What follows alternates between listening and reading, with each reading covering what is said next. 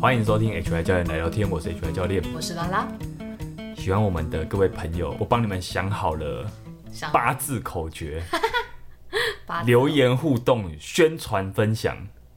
哎、欸，真的八字，请喝咖啡。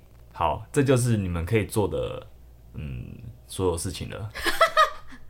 好，好，那再跟大家宣传一下，HY 教练来聊天即将跟各位实体见面。哇！经过初步的民调，我们已经大概把这个讲座的时间设定在五月二十一号，礼拜几啊？礼拜天。哦、oh?。呃，早上。OK OK。对，大家要不要起个大早来看看 HY 教练？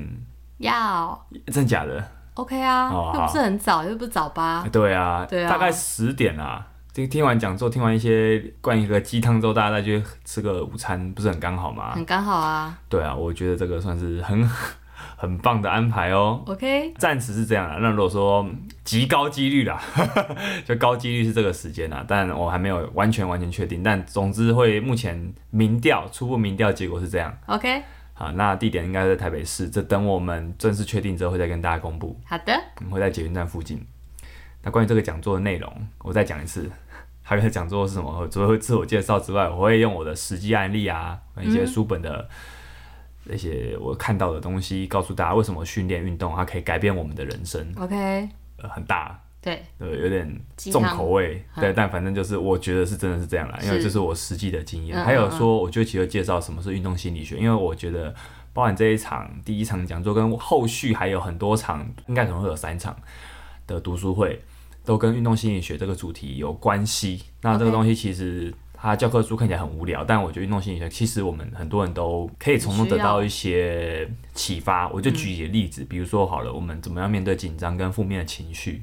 其实这就是运动比赛，或是说不用比赛了，你在准备比赛的过程中，其实你在学一个运动过程中都会经过的事情。是。那一定有一个好的方法，一个系统化方法去面对这件事情，嗯，而不是说我就被动的说，好像我天生擅长这件事情。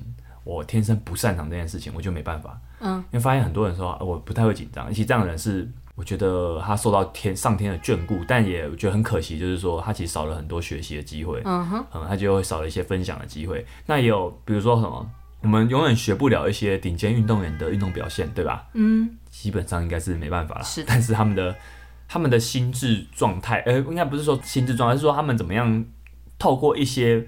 比如目标设定，一步步的拆解他想要完成的事情，一路到今天这个东西。比如大谷翔平好了，我们前阵子很红的那个，诶、欸，前几个礼拜很红的那个大谷，大谷最有名就是说，他为了想要上 MLB，想要打棒球，想要在棒球界出人头地，他有一个很最知名就是九宫格，你知道吗？我不知道。他九宫九宫格就是说，他会在九宫格里面写下，比如说这是高中阶段他要完成的九个目标。哦。他为了完成这个目标，他他背后要付出哪些努力？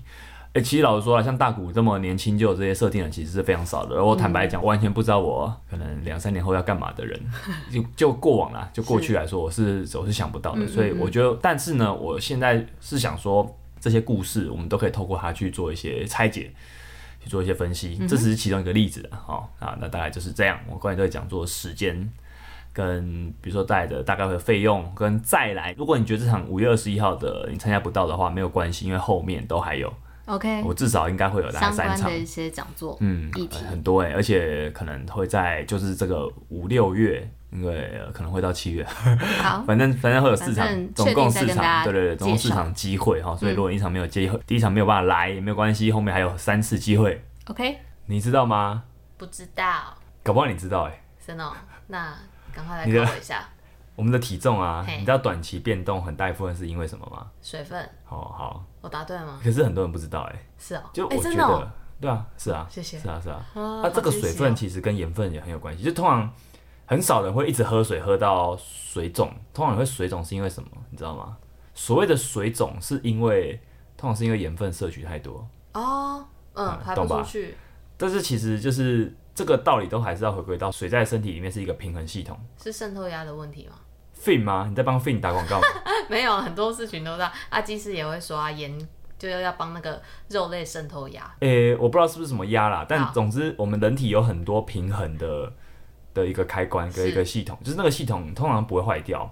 比如说温度。打压。我听不懂你的意思，你再说一次。啊，就是温度。我们身体的温度就跟空调一样。嗯，其实空调就代表说，它会自己调控。嗯，那其实你的身体就是一样，除非你真的是在极端环境中。或是你真的严重发烧，不然它都应该有办法自动控制、自动调控。比如说流流汗就是一个反应嘛，嗯，那包含水分也是一个平衡系统。那这几个系统都很重要，只要这个系统失衡了，你应该就有生命危险。嗯，这么严重的程度，所以我们来聊聊，就是这个东西对体重的影响很直观啊。你摄取水分太多的时候，哎、我们摄取水分啊，先不要说太多。当你摄取水分的时候，如果足够的时候，身体就会排出来。对。为什么会尿尿跟排汗就是这么简单？是，但是太多的话，它就会有一点上升了，因为它就是在体内。嗯啊，所以有人就认为这是水肿。那只是说，通常不会有人不会说你一直喝水喝到水肿，通常都是我们刚前面讲的，你吃盐一些比较重口味的东西。嗯，当盐分摄取过多的时候，身体会开始囤积水分来保持盐分的平衡。Oh, 所以盐分也是有一个跟水分之间是一个有点密不可分的那种平衡关系，这样子。盐、嗯、越多，水就越多。嗯，哎、欸，这好像那个、喔、什么？金城武的那种广告，世界越慢，心则快。不一定，这个是反比。哦，相反的。正比。世界越快，心则慢。好.呃，体重会随之上升，所以其实很多时候就是因为吃一些东西会让你变这样了。了解。我发现很多人不知道，就是你知道体重很好玩啊，很多因素都会导致体重的短期波动啊，比如说你食物消化有没有顺畅啊，嗯、排泄那些，甚至运动都会有一点。所以这为什么有些人说你量，也不是有些人啊，这是是这是我们都知道的事情，是量 InBody 那些器材，你最好在同样的状态去量，不然你会发现那误差非常大。对对对，就是因为量心酸的，你花钱去量就根本就不准。对对啊，体甚至量体重都是尽量在同一个状态下去量啊。嗯，呃，很多人。他可能理性上知道，但他就是会很执着于那种短期的波动哦，跟买股票一样啊。哎、欸，对，我知道用这个例子，是哦，这些股市这些经济指标，就是有些人只爱看短期，我们都知道长期可能。短线。对，那通常能做炒短线的人，代表什么？他很强，他对于他对于这些的知识技巧都已经有一定的掌握度了。他、嗯、绝大多数人，老实说啊，就是都是韭菜的命。对，就是在我们在用在体体重这个议题上也是，你如果你很注意短期，那些人可能都是他已经是。比如说一些选手，他们很长期去增减体重，他都知道怎么样去做这些事情的，他都知道哪些事情会让他暂时增加、暂时减少，所以他很能够操弄这个东西。是，但我们大部分都是韭菜，所以那个韭菜意思就是说，你的心情、你的情绪会因为这一点点波动，波动，你就那边干干叫，然后就是每天都在呃，我我又又变胖了，呃，然后或是说我现在减少一公斤，好开心哦。可是你不知道那就是水分的水分的那个排出，跟跟一些可能是前一晚吃的比较。多。哎、欸，所以这是像什么？有些人吃吃到饱，嗯，我吃重口味，他发现哎、欸，隔天好像没有特别胖，对，或是说他可能胖了一点点，可是那就是可能只是水分而已，就是盐分带来的水分，那、哦、不代表什么，嗯，就是通常你这些短期的一些行为对体重的影响，老实说真的是很小，嗯、你几乎可以忽略，是，就这个短期的波动跟你长期的身体组成，你可基本上是没有关系的，嗯、基本上啦。但他这些短期的行为变成了一种习惯模式之后，嗯、系统变成系统之后，那就很有关系了。嗯，我觉得这是很简单的一件事情，可是大家还是会因为有些人他可能很会控制自己的体重，很会像我们前面讲有些经验丰富的人很会控制自己的体重，嗯、然后他就哇好佩服哦，你怎么那么会减体重？那其实就殊不知他只是在把玩一些这个技巧而已。对，所以不用太羡慕，也不用太气馁，就是这东西其实很简单。嗯，对，我要为什么我们聊体重这个话题，是因为我们今天要聊一本跟这个有关的书。哦，上次预告过的。哎，有没有预告嘛？在那个我讲，我讲了你的台词是不是？你讲啊，你讲，很多人想听你讲，你多讲，你要不要来这几集都让你讲好，现在开始。特别喜欢小姐来聊天，少在那边。因为我们上一集在健检的那集最后有有有卖一个梗嘛，说我们其实因为我觉得健检那集的最后不是什么讲金刚经，而且叫人来解经。就已经开始有点那个走向，已经是哎、欸，我突然又在聊控制饮食这件事情。嗯、那其实也是因为我刚好经过一个呃一两天、两三天，好，有些人可能觉得两三天哪算哪算饮食控制？反正我就是经我就是有在饮食控制啊，怎么样？对我还是有啊，还是有做这件事啊。呃，那一集其实最后已经有点埋下这个伏笔啊，所以我们今天要讲的很多东西，其实跟那一集的尾巴很也很有关系哦。啊、我来介绍一本我们好久没有聊书了、喔。嗯，你知道为什么吗？因为你很忙，都没有在看书。哦、好，对，是吗？我最近有点久没有看书了。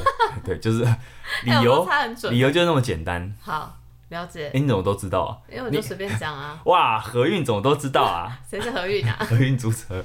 好，好吧。呃，对，真的很久也没看书了。但这本书因为放了一阵子了，那那时候就看了之后就觉得，哎、欸，这一定要讲。啊、虽然我在之前看了一本什么，我们有一期节目讲那个嘛，启言老师翻译的《科学化饮食全书》，哦，那个出版社每次都出这种很难。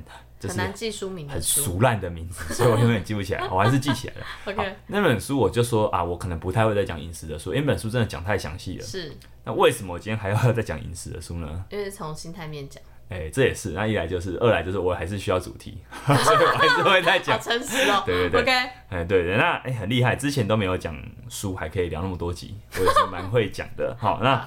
好，我们在今天讲这本书啊，终于进入到正题了哈。这本书的书名叫《心态致瘦》。你干嘛把书拿给我看啊？我们没有镜头啊。我拿给你看而已，我不是拿给观众看。哦，了解。对啊，呃，拿给你看，《心态致瘦》这本书很明显，它就是在套用一本近年也很流行的那一本理财书啦，《心态致富》。就是很明显这是一个套路啦。哎、欸，为什么我知道这个作者？作者是苏重启，他是一位智商心理师。哦，什么？心理师啊，智商师啊，智商心理师。哎、欸，可是他的衣服写心理师，哎，心理师是一个心理师是一个总称啊，啊，心理师有分临床跟智商啊。哦，了解，好。你不是有朋友是心理师吗？嗯，还要我跟啊？是没有心理医生这个词啊？对，是没有心理医生。OK OK，对对对。继续。有一期有一一直在追踪这个作者，在脸书上，好像有一次看到他的转贴文章，发现这个智商师的，我发现什么？他蛮有意思，就是他。他常在聊减重，他后来好像就变成这是他的专业，就是他蛮常被邀请去聊这个啦。就是说他，可是他专业不在于说他教你怎么，应该是怎么算热量，怎么运动，他不是教你这个心态。对对对对对，他厉害的是说他用心理学的一些技巧去帮你去度过减重时期的难关，我觉得是这样。而且我觉得他看待减重这件事情背后比较深层的一些观点，我非常认同。这一集我基本上就是来跟大家分享我认同的地方。OK。他书名叫《心态致瘦》，就像刚刚讲，其实他没有要教你怎么瘦身，所以这本书基本上他不谈热量、营营养，怎么算营养啊，那些饮食法、运动方式，他也他其实没有讲。你要想知道这个，你不如就去看我们之前推荐的那本《科学化饮食全书》，对不对？对。那本其实讲的就非常好懂，然后又够专业。嗯、对对对对对。因为为什么？因为重点，他这本书的重点其实放在心态了。一个人要有一个行为的累积，成为习惯，在这之前。他其实要先建立的是心态，就是说这个心态包含什么？我的认同，我的自我认同，嗯，跟我为什么要做这件事。你如果嗯出兵打仗，你没有一个好的理由的话，你你其实做起来会可能会绑手绑脚的，会不太顺，名不正言不顺，嗯，会会是这种感觉。而心态面，其实我们很多人爱讲，或者会觉得说这就是嘴炮，或者是这只是鸡汤，但其实真的是老实说蛮重要的。嗯，各种在讲行为的书都都有告诉我们这一点的哦，所以。他最终其实这个心理师苏老师其实想要告诉我们是你要如何达到一个我其实没有要为了减肥就进入到一个很良好的身心状态，或是甚至身形，就是这是一个我们想要的东西。可是有点像上一集《金刚经》讲的，我没有要追求它，但我最终我达到这个东西，嗯，呃，有点像是我得到了它，但我我并不是因为我很想要它，我没有那么执着。好，所以我们现在来谈谈为什么是心理师、智商心理师谈减重，你会不会觉得有点越过界？因为其实我们我们健身教练常常被讲说不能给太多营养建议，因为这是营养师的职责。Oh. 那实际上健身教练如果完全不懂营养学是不太行的啦，就是对，因为你学生会有需要啊，就是他一定会先问你啊，你不能说他有什么问题，你说哎哎、欸，你去去问那个谁。其实我觉得这样不好，就是说一来你不要给人家行为增加阻力，就是二来就是让你懒惰啦，就是说你其实可以帮人家回答一些问题，你就应该要做。但就是不能，为什么会有人说不要去哦，因为营养师的才有能力去开菜单。这是他们的工作的一个，应该是法规规定的。你们给有要给菜单吗？我不会啊，有要给到这么详细吗？不会啊，但有的教练应该会啦。哦，好，但基本上应该是不太适合啦。就是说，最最，除非你真的有考过一些什么执照，不然没有要考营养师的营养师啊。哦，也是哈，不然营养师应该是这方面的专家。就是说，但我们给大方向是没问题的。嗯嗯。好，就是为什么？你觉得为什么？会谈会找为为什么会是智商心理师谈减重？会不会有什么过界的语句的问题？他这本书没有在讲减重的方式或者是技巧什么的，啊，他从心理层面去建立习惯，应该还好吧？是，哎啊，当然这个东西是我明知答案而故意问的啦，哦、对不对？也是。减重你不觉得有些时候更像是一个心理议题吗？你不觉得吗？是啊，是吧？是吧？是吧？因为什么？像我们举例就讲几个减重会发生的事情：身体意象，身体意象什么？你对身体的形象，你是就是包含审美嘛？嗯，你是怎么判断你的身体是好看不好看？这些东西不是你自己这么想，你其实受到很多东西影响。社会文化环境，嗯，这议题它绝对是一个心理有关的社社会心理有关的议题。是容貌焦虑呢，这很严重啊。对，尤其这什么社群媒体兴盛时代，很多人都有这问题哦。是，嗯，那再来是饮食失调，哦，这更更不得了了。当你饮食失调的时候，比如说厌食症。啊、呃，这是其中一个，我们可能比较知道。对对对，那基本上这都是饮食失调，到这个程度已经有点严重了。嗯、所以那这个东西其实蛮需要心理师，就是智商心理师的专业的介入。对，还有什么创伤压力？为什么？就是其实童年创伤这本书其实很多故事告诉我们，你的创伤，或是说你现在遇到的一些慢性压力，其实都很容易让你在肥胖或是进食上有一些不良的影响。哦、等于说他是在这个行为，我们常讲说。压力、肥胖或是睡眠不足这些东西都是互为因果的一种负面回圈的，就是他们其实互为因果关系。嗯、那那这这里面其实心理师能介入的的的成分其实非常多，其实非常多。就看你从什么角度去剖析你的问题。对，那既然他可以介入介入那么多，他其实是非常合理的啦。所以说，为什么智商心理师谈这个，我是觉得其实非常非常 OK 的。嗯，对。那我们也回顾过去我们看过的一本 H I 教练在应该是第二季的尾巴吧，讲过一本书叫《饥饿信号》，你是否还记得？哇，忘记了。其实那本书很简单，我就是我在讲是，就是说很简单，就是进食这件事它不是生理需求而已那么简单，嗯，更多时候是心理需求，甚至社会需求。那减重也是这样子。为什么好？为什么社会需求？社会性的需求，比如节日啊。OK，好。节日啊，或是说文化，就是 有些节日就是就是习惯吃一些很 happy 的食物啊，是中秋、端午这种这种节日啊，对不对？或是年底的那种聚餐，对对对对，所以当然啊，绝对是有社会影响的。了解。那既然呃不是既然，就是这本书《心态致瘦》，它其实在在它里面有个篇章，它也谈到，它把饥饿分成很好玩，它分成好几种，六种感官型的饥饿、想法类的饥饿、情绪饥饿、行为饥饿。人际饥饿、文化饥饿，你有没有发现很好玩？我讲六种饥饿里面，只有第一种是生理的，其他五种全都是社会性跟心理性的。所以代表一件事是，其实我们已经活在一个可以算是衣食无余的呃生活状态。啊，看地区啦，有有的地区可能并不是这样。但我们你能听得到这个节目的你各位，我想都是啦，你应该都是活在一个衣食无余的状态啊。是，就是你的。你的需求层次可能已经不是那种最还需要满足温饱的需求，可能不是，呃，那代表什么？就是说我们通常已经不是为了单纯饿而吃，对，或是你单纯营养不足而吃，这已经很少很少见了。在台湾这个二十一世纪的台湾，应该是不会发生这样状况的。所以这代表一件事哦，进食这件事情背后的动机太重要了，嗯，再重要不过。如果你搞不懂的话，你会发现说。我明明知道哪些饮食法有用啊，可为什么我完全做不到，或是我每次都失败？嗯，那很可能就是关键了。你没有发现这个关键。那也同样的分享心态之时候也提到，他把过度饮食的行为和六种情绪就是混在一起，常常出现。这六种情绪分别是孤独、忧郁、焦虑、愤怒、羞愧、无聊。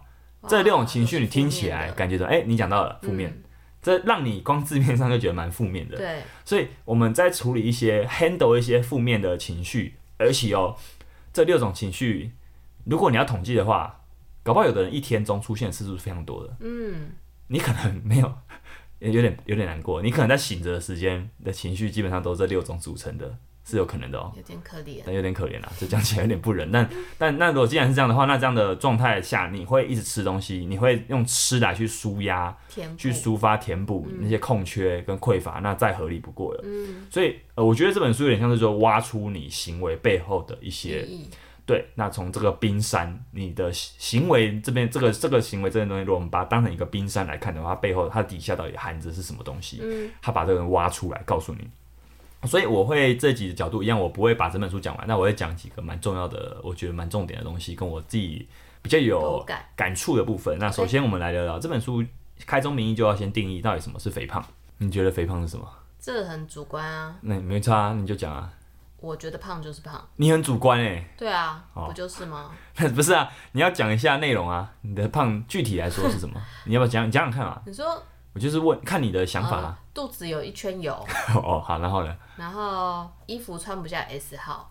我我指的是某些女生。我在我是问你自己，我本人是不是？问你，我想说 胖哦。对啊，你觉得胖是什么？肚子有一圈油啊。哦，就这样。对啊。好，好，你非常的好简单，好满足。诶、欸，他会定义的肥胖，在这本书里面，它是一个函数，也就是说，它不是由单一因素决定的。嗯。它有三个因素组成，而其实我没讲过，就是在前面其实就有点透露了，生理乘以心理乘以社会环境。哦。其实就是身心跟社会环境的一个交杂而成的结果啦。所以肥胖很好玩，诶、欸，不管你觉得它好不好玩啦，反正它好玩有趣，就是说它同时是生理结果，又是心理状态。同时又是社会标准，哎、uh huh. 欸，他基本上你这三个东西都一定会沾到一点，很少很少人只有觉得他是生理上，就是说他的 BMI 超过多少是胖，他很少人是这样，他一定会因为后两者的关系而让他觉得。可是他讲出来也很容易说，我觉得怎样胖就是胖啊，就是他可能也不会发现到这些是背后去堆出来的。呃，是啊，人本来就不会那么有自觉。嗯、对啊，对啊，但总之。呃，我们心理师用用一个比较专业的方式来看待的话，会会认为是有这些背后的因素啦。OK，可以吧以可以接受吧？可以。好，所以我们包包含刚刚讲的有这些肥胖，也有不同种的类的饥饿感，所以就代表一件事，就是它有这三个东西组成。所以有些时候我们在看我们为什么想要瘦，或是为什么我们觉得怎样的瘦是瘦，觉得怎样的胖是胖，或是为什么会想要吃东西的时候，其实你就不要忘记有这三个层面在里面。OK，你稍微去。都去涉猎一下，都去觉察一下，其实会比较知道自己现在的状态。嗯、那在这本书里面也提到，如果你想要健康的话，你需要打造一个，诶、欸，不是，你想要瘦身的话，你就要打造一个健康的瘦身系统。嗯，系统怎么打造？系统这个系统东西有包含几个面向。哦，这我觉得这两点都蛮重要，就是肥胖是什么，跟瘦身系统这个两点都蛮重要的。所以我就先在前面跟大家讲，这系统包含了五个层面。饮食、运动、睡眠，这大家应该都很基本很基本款嘛，嗯、对不对？啊，后面两个也蛮重要，可是容易有有点容易被忽略。其中两个是压力的调试跟人际关系，哦、就是你在这两个东西没弄好的时候，你可能前面哎，你这两个东西没弄好，你前面可能也很难好。对啊，对，所以就是等于是说啦，这些东西真的是很复杂的关，嗯、就是环环层层堆叠、层层扣在一起的那种感觉。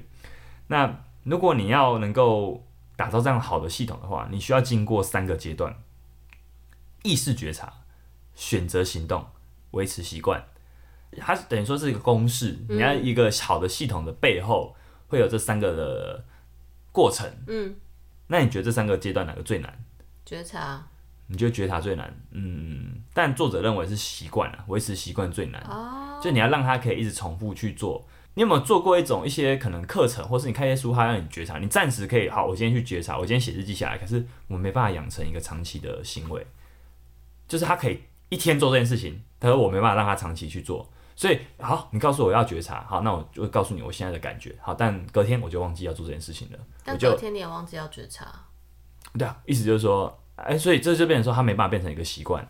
你你前面两个有之后，它可但重点是你要变成一个可以重复执行、长期做的一个习惯了。哦，我以为你讲的是就是他隔天忘记觉察，那他就是没有在培养这件事啊，那就是习惯。好，Okay. 这我好像问了一个陷阱，无限回旋。不好意思，我问了一个陷阱。好了，那好像没有什么难，都很难。哈，我现在帮作者回答一下，改一下这答案。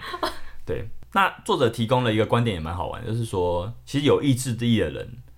他只是懂得自我觉察而已，就是他知道自己在什么样的状态下适合做什么事情，所以代表什么？有意志力的人就是不乱用意志力的人。他知道有意志力的人，他其实是因为他知道很自己很知道自己的什么时候他会失去控制，嗯，那他就会选择不要让自己在那个环境中，是，所以那代表一件事就是他不会去乱用意志力。哦，对啊，因为你去该用的时候，对啊，该用的使用使用，它是它是一个选择需要分配的一个资源，这样子。嗯、对，那开着意志力，然后让自己耗竭，你不觉得那样没什么帮助吗？对啊，但有些人可能就会饮食方面，他会以为说要这样子才有办法瘦下来，但其实不是。对啊，所以我们知道系统本身是最重要的。你打造一个系统之后，你不用做很费力的事情，你只要去重复做你一直在做的事情。这、嗯、是哪些？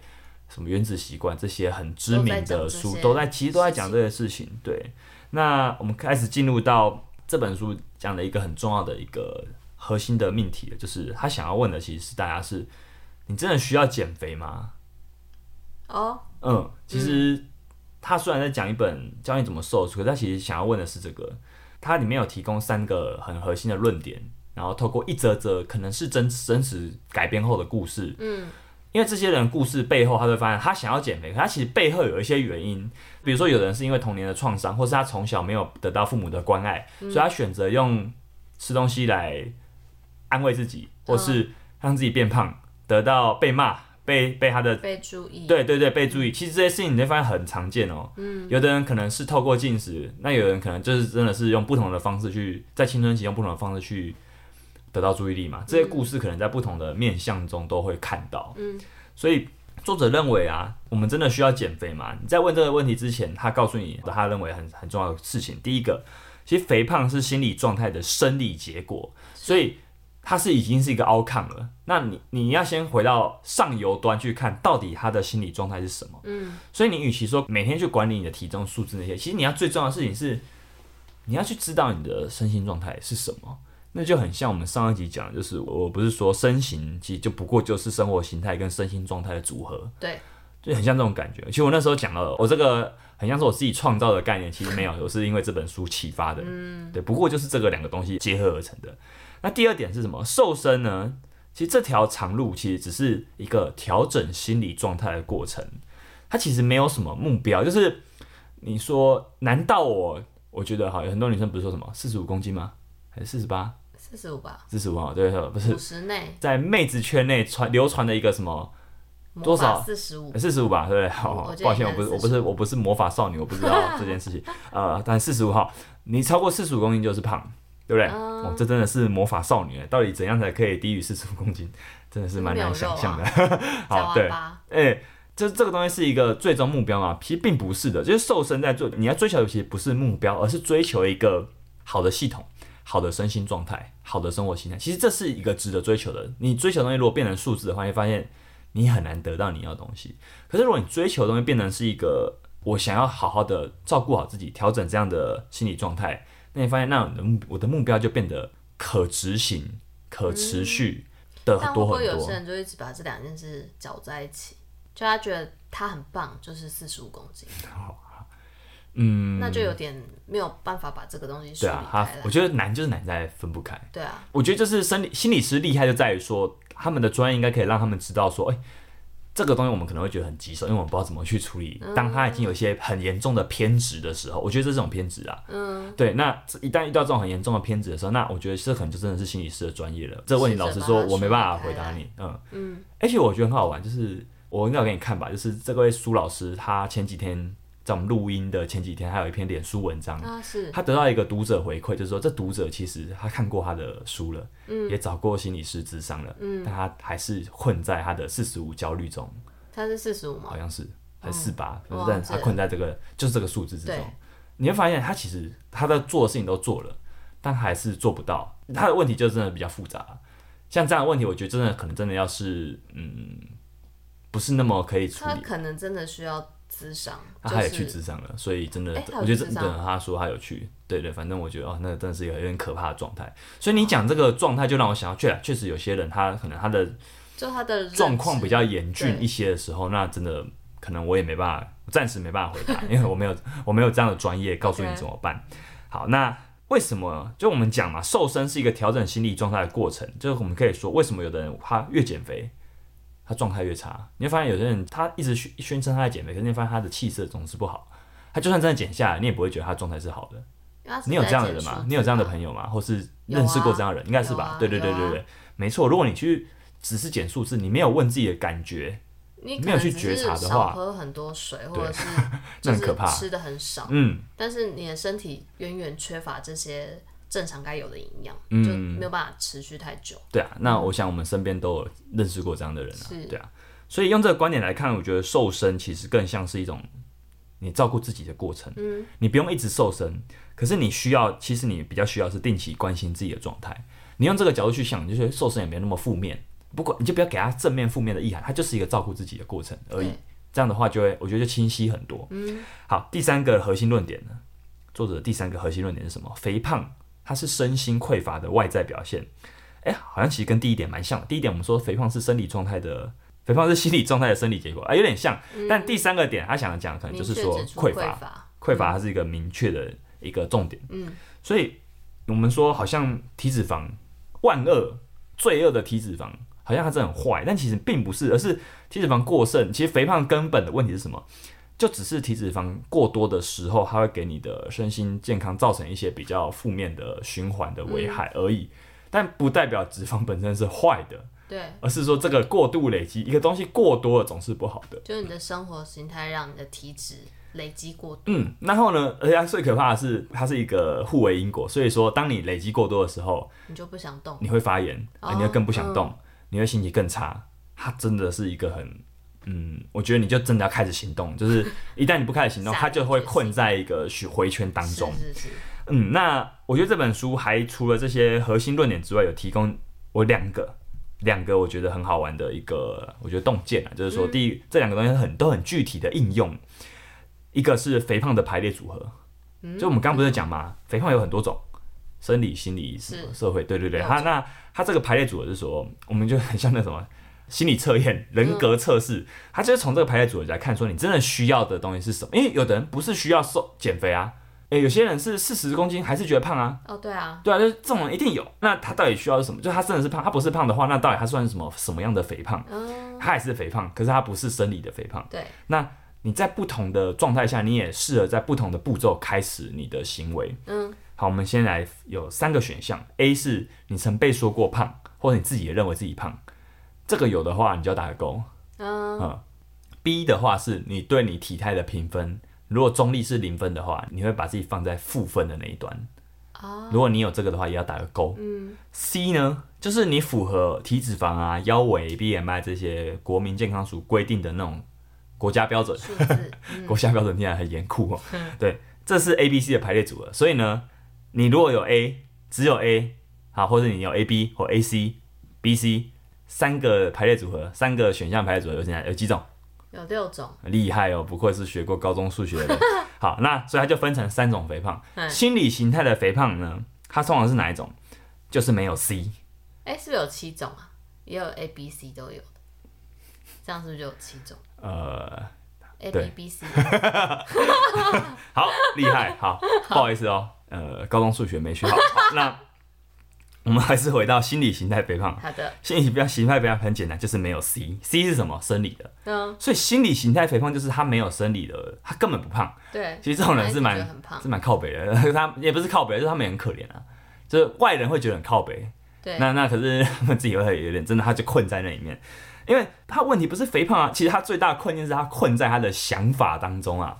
我们有讲过，你的大脑是你最大的监狱啊。是。记得吗？我们讲过这个东西吗？嗯所以这样的人，他需要最需要是先好好照顾自己，找到你真正想要，你的身心真的需要被满足的东西是什么。那通常这样的状况的人，可能真的蛮需要透过专业的智商心理的一些，对，因为其实这样的人反而难棘手，因为他其实他就是他根本不胖，可是他还一直他认知已经有点有点出现问题了，对对对，所以所以其实这样的这样的这样的 case 其实不好处理，真的不好处理。嗯、啊，第二种是身心形态的肥胖。那是什么？A C B C A B C，就全都是复选，就是基本上就是因为我们刚刚讲的 A B 是我们已经知道 A B 就是生就是心理形态的吧？是 C 就是生理的，所以一旦是 A B 跟 C 你都有的话，嗯，那你就是身心形态的肥胖。那这一类的人有什么特别？就是他实际胖了，他真的就是生理上他是被定义为是胖的，嗯，而且他也受困在心理状态。这种肥胖产生的生理心理的各种。负面回圈造成他的各种困扰，嗯，跟负面的状态。那也因为身心理交杂，所以其实真的建议这样的作者是建议这样的族群，他还是需要先从照顾自己的心理开始出发。所以呢，真的蛮需要请求专业咨询，如果需要的话。所以其实这两类真的是比较棘手的。就一旦我们也可以从。从这个表格中知道什么？一旦你的肥胖涉及到心理状态的时候，就要先处理。也通常其实大多数人都是有涉及到心理状态的。嗯，嗯。第三种是什么？生理形态肥胖，就是什么？它符合 C，它真的有符合一些定义上的。当然啦，就是不是说你体脂肪超过就马上是肥胖，它是这几个生理标准，你可能要符合几项以上，哦，那你才算肥胖。不然的话，像 HY 教练。BMI 超标也算肥胖，我也算是 C，好，但并不是的，因为我其他都没有符合，所以我就是不算。OK，好，所以你要符合 C 的话，你也不能说一个就过，一个就通过这样子。有很多个标准。那 C 呢？其实这种人算是幸福单纯。对了，比较简单。对啊，因为我们刚讲就是，你听到前两个案例你就觉得，我靠，有够麻烦。如果我是教练哦，我收到这样的 case，我会我会真的会觉得，哦，天哪，该怎么搞？因为可能不是你可以处理。对，这真的不是我可以处理的。嗯、生理形态肥胖这类人呢，很简单，就是你只要好好调整生活形态，好好吃，适量活动，充足睡眠，甚至你根本不用急着调整，因为你没有觉得你胖啊，哦、你没有这个感觉，就是搞不好你很快乐，就是你的身心状态是好的时候，你为什么要破坏它？我觉得这常发生在一些运动员，就是可能男女性，他真的是有在运动，那做一些力量型训练，他可能身材不是世俗定义的瘦啊。可他不觉得自己胖，他觉得他的身体非常强壮。嗯、这些人难道他需要去？他可能也不用调整生活形态，他可能就很健康啊，嗯、根本不用调整啊。所以说，我觉得这一类人其实搞不好根本不用调整。那你真的需要调整的话，你也很简单，就是前面那几个好好处理就好了。OK，对，那再来是，他也提供几个具体行动。他这本书他有分成几个章节，他在最后一 part 里面他就放了很多具体的东西。嗯，因为如果一本书他是心理师嘛，他整本书跟你灌鸡汤的话，可能你也会觉得啊。好像听了有点腻了，对，有点腻，好像没有什么料、嗯、哦。这鸡汤还是有些其他料，所以他在最后一 part 就放了一些料，就他的那什么，他的干货。不，大家很爱讲干货，就是这就是他的干货。好哦，就是包含说刚刚的排列组合，他还有现在的具体行动。减肥他提供了三要先跟三不要，这很像政令口号，但反正书都是要这样嘛。好，他需要什么呢？你要有工具，你要有系统，你要有时间。这不是刚刚讲过吗？可是就是精彩论点再重复一次没关系。那这边有什么特别的？就是我把焦点放在时间，嗯，就跟刚刚讲一样，投资。你如果把自己放在一个很短时间的赛局中，你基本上是一定输的。嗯，就是好，今天如果有人问你说，哦，我一定要在明年内存到我的头期款，那我该怎么做呢？基本上问这问题的人，他他就想要去赌，可是十赌九输，所以他基本上是会败的，会会输的。所以说，如果你今天减肥，你就是想到我一年内要瘦到几公斤，其实是很不容易，或甚至呢，他他给自己时间更短，一个月、两个月啊，真的是来乱的。那这个前提就是为什么说这个三要减肥先要的这个三要里面，时间真的最重要的，它是一切前提。如果你要有时间，你才可以足够去有那个余裕去去培养出一个系统。嗯，对。那啊，哪些东西先不要呢？我觉得讲这个比较好玩。然后有些东西会突破你的盲场，好就是你可能会很直观觉得啊，不能这样哦。第一个，你不要天天去量身体的指标啊，确实。但这个应该很多人知道了。对。可是你不能都不量。老实说，我有遇过那种学学员说他不敢量，所以他是不敢啊。就是就是你不量会变得一个问题，是你根本不知道，就是你没有量，对啊对啊，你根本不知道你状态，就是你永远都在猜测说，呃，我现在好像很胖。搞不好没有啊，那就算是的话，就是你真的要量啊，就是说你不要每天量这样，要定期一个时间。对对对，啊，像我每天量之前我也不在乎，哦、对啊，对，所以不会被影响，对对，不会被影响的话，你其实没根本没差啊。第二个哦，我觉得很好玩，这个我蛮推荐的，不要马上去运动啊，什么意思？你不要因为你想要减肥，你就马上去运动，你你会不会觉得有点违反直觉？嗯，指的是就是三分钟热度那种、欸，这是其中一个，这是其中一个啊、呃。好，我就说好了。不太懂什么叫不要马上去运动，所以是等看完书的当下放下书，立刻去运动。不是啦，就是有的人会觉得我现在一定要做些什么，不然我好胖。Oh, 你懂那种状态吗？哦哦。Oh, oh, 所以他会这种状态，你可能会做什么？你会做很多，下定决心。因为通常呢，我们运动什么样你会最有感？超爆自己，你会最有感啊。然后就你会找教练超爆自己。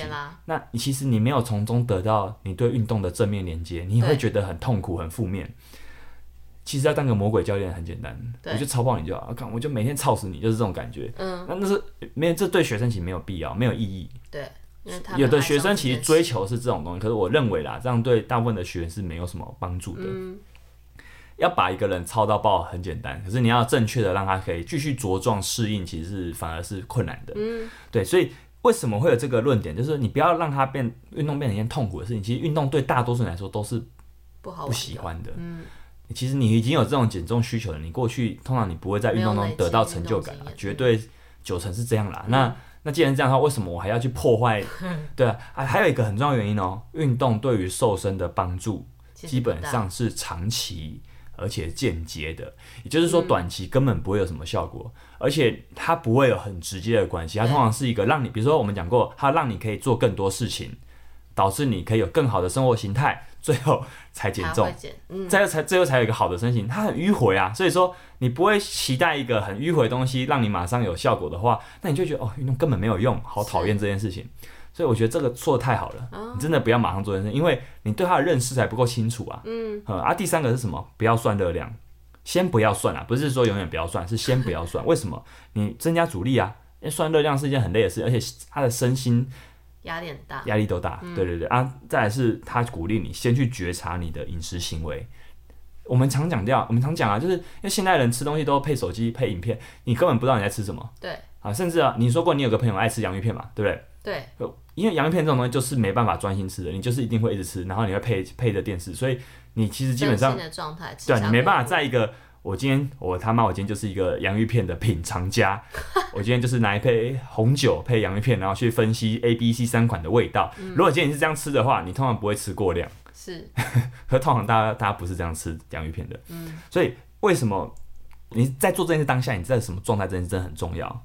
好，然后你要先从认识食物开始，哦、就是哪些食物我们不要给它标签，可是你要知道哪些食物它确实就是。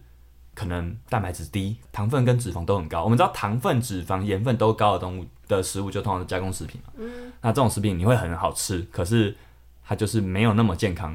对对，对，我们可能要知道，先知道这件事就好，你不用给它任何 judge，可是你先知道它。嗯。就是这些放着，对你未来都会很有帮助。所以我觉得它的先不要，呃，你刚刚讲说减肥需要先做的三件事，你可能会觉得好无聊。刚刚讲过，可是三个先不要就很有趣，你不觉得吗？嗯，还不错啦。呃，好好好，希望你是这么想。想问哦，这一本书你有觉得就是，哎、欸，你觉得还好的论点吗？或者是没那么同意的？我觉得这本基本上我都同意，哎。哦，真的、哦。对，啊，还还不还好的话，你就看看，我觉得不错啦。就是说，他用一个比较心理的模型去切入，我觉得是好，是比较能够帮助一些盲点。就是你在做一件行为本身，你看不到你为什么你会失败，或是为什么你会做不到的那个盲点的。嗯的人的时候，你会蛮有帮助的，嗯、我觉得。OK。但就像我们刚刚讲的，也是有很多人看完这本书，他还是做不到。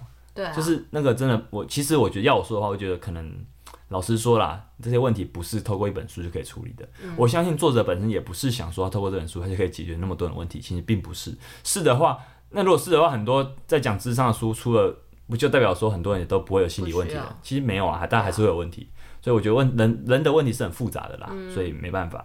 好，最后我想要聊聊一个这本书也讲过的，也讲到一个的论点啊，这是我自己也想到的东西，就是其实作者在讲说他在讲这本书的一开始，他很挣扎，到底要不要讲胖瘦这个字眼哦，你懂吗？嗯，就是其实这个时代也是标签啊，这时代蛮，这是一个标签没错啊，这个时代也蛮有点危险的，就是好像我的身体就我说了算，别人没有资格多嘴。而且到后来有有时候很多人会不想要被说胖，或者说他就承认我就很胖，我就很烂，嗯、怎样？反正我我自己觉得爽就好，就是会有很多这种欺骗自己，我觉得这是欺骗自己的，就是会有很多这样子的，就是这个时代开始有一些反扑，对于对于什么都要很好的反扑。我同意，我也能能够理解为什么会有这样的状态。嗯，可是甚至啊，这个时代也是什么？你讲高矮胖瘦这种比较身体特征的东西，你要好像很小心。嗯。可是我就觉得说啊，我们到底能不能客观看待自己的生理心理状态才是重点。我自己觉得啦。这一个他是要讲说那些身材不管他本身是胖或瘦，但他想要瘦。对啊，对啊。对啊，他在解释这一群人的行为嘛。嗯嗯，但我我我懂啊，就是说心理师他本身很细腻啊，所以他懂说。嗯到底我这样讲会不会？因为我如果一直在讲瘦身，瘦身好像就我很强调这个东西真的是最好的。可是实际上很多人像我刚刚讲，很多人不用瘦身。对啊，对对对，或甚至他作者本身也觉得说，与其说瘦身，不如说是一个自我照顾的历程。嗯，所以我就觉得说这个想法是细腻的，就分享一下我的一些同感，就是你能不能客观的看待自己？就是我们既然不喜欢被评价身体，可是你到底为什么有些时候肥胖不是一件好事？就是因为。刚讲的，当你体脂肪过多的时候，累积过量的时候，它会很容易让你进入到一个你也动不起来，那你身体就是一直在慢性发炎，嗯、你会容易忧郁，没有任何的行动的动力，你会进入到这个状态的时候，其实你会觉得啊、哦，我就懒了，我就烂了，因为这时代很喜欢这样讲，大部分人会讲我就烂了，他并不是真的真心喜欢自己这样的状态，我觉得，我觉得是啊，对啊，那那你就不要，或者说他觉得我我爱自己，很多人会用爱自己这个名字来去安慰别人，安慰自己，说好，嗯、我这样很好。就是你不要再批判我的身体怎么样，我觉得我这样很棒。你你知道这个？我知道。会人这样吧？对，我觉得爱自己到后来也有点被滥用了，就是因为如果今天你在一个很容易处于一个身心都很负面的回圈中，其实你很难，你不太可能爱自己，你不会真的爱自己的，就是它很容易变成一种自欺。所以你真的对自己满意吗？还是你的爱自己是真的爱自己吗？还是你只是不想努力？还是你只是这是是一个理由，或者是说我不想要行动的任何的一些想法而已呢？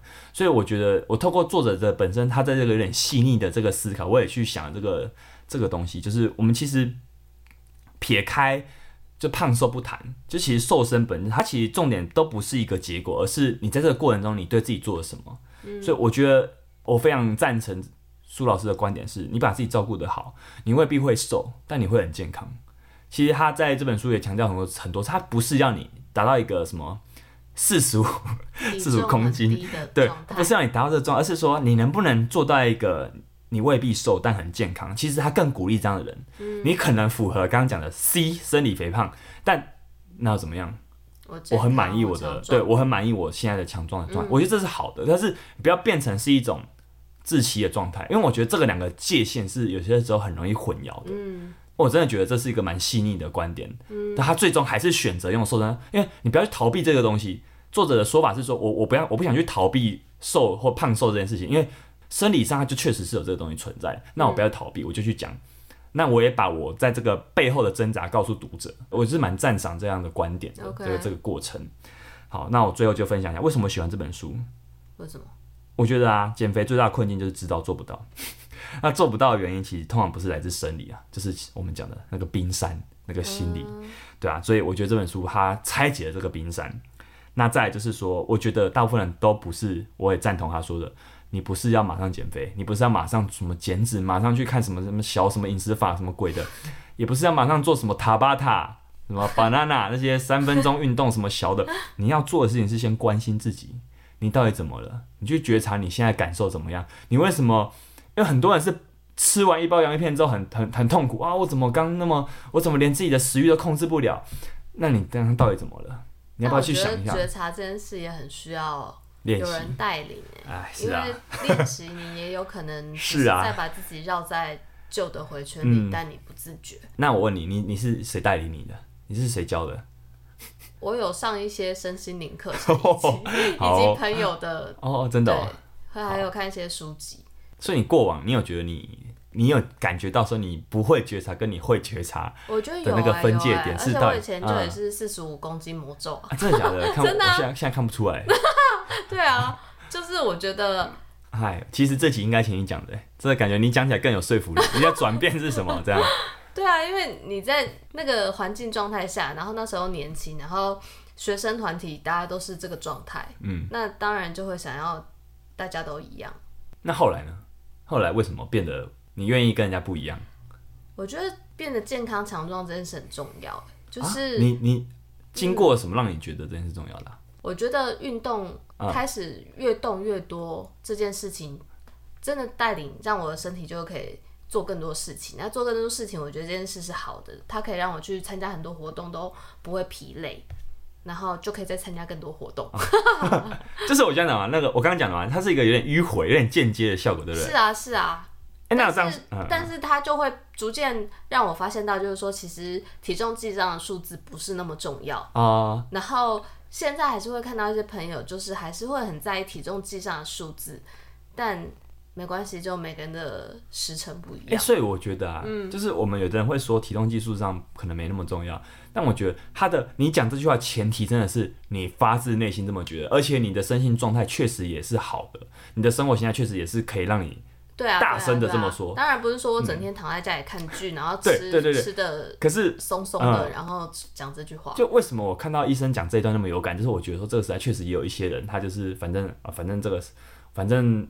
我才能讲我自己的身体，你不准讲。那我我也就是摆烂，然后我也是讲说，哦，体重计数字不重要，就是真的这种人也是存在的。可是我觉得这就、啊、这就不太对劲啊，就是说，真的觉得这样好吗？对啊对啊、你真的想过，还是你只是不想听人家靠背？嗯嗯嗯嗯。就我觉得那个状态是不一样，只是、嗯、而且有时候别人跟你讲，你可能嘴硬啊，你自己知道说你不对，可是你又不想去面对嗯别人的眼光嗯。嗯其实啊，我觉得讲到这个身体的议题，就真的是复杂。就是我觉得 HY 教练也不是想要去 judge 你，而是而是或是想要去靠别人说不要骗自己，而是其实真的是你要知道自己在想什么，就是诚实啊。我觉得诚实这件事是蛮重要，因为。你你可以跟别人嘴硬，但当你今天夜深人静的时候，你会不会因为这件事情还还是觉得哦好痛苦哦？嗯，这才是你要面对啦。就是说别人怎么想，其实老实说跟你一点关系都没有。真的对自己诚实很重要。对啊，可是你你每个晚上都要面对那个痛苦、空虚的时候，其实那才是最可怕的事情。得到。对啊，好，那这是我对这本书的一些分享。那您觉得呢？主持人觉得这本书怎么样？赞，有够好好，嗯，好有够。简洁有力，简洁有力。好，那我们这集就聊到这了哈。那喜欢我们各位朋友，请帮我们哎、欸，记得吗？刚刚八字口诀，我不记得啊。你不记得哦？嗯。听众朋友，你可以在心中默念哦。如果你念得出来的话，就代表你有听进本集。哦、好，如果你忘记八字口诀的话，请回听。好，我们下礼拜再见。哎、欸，你不要再讲一遍吗？不要不要讲，我考验大家的记忆。OK，拜拜，拜拜。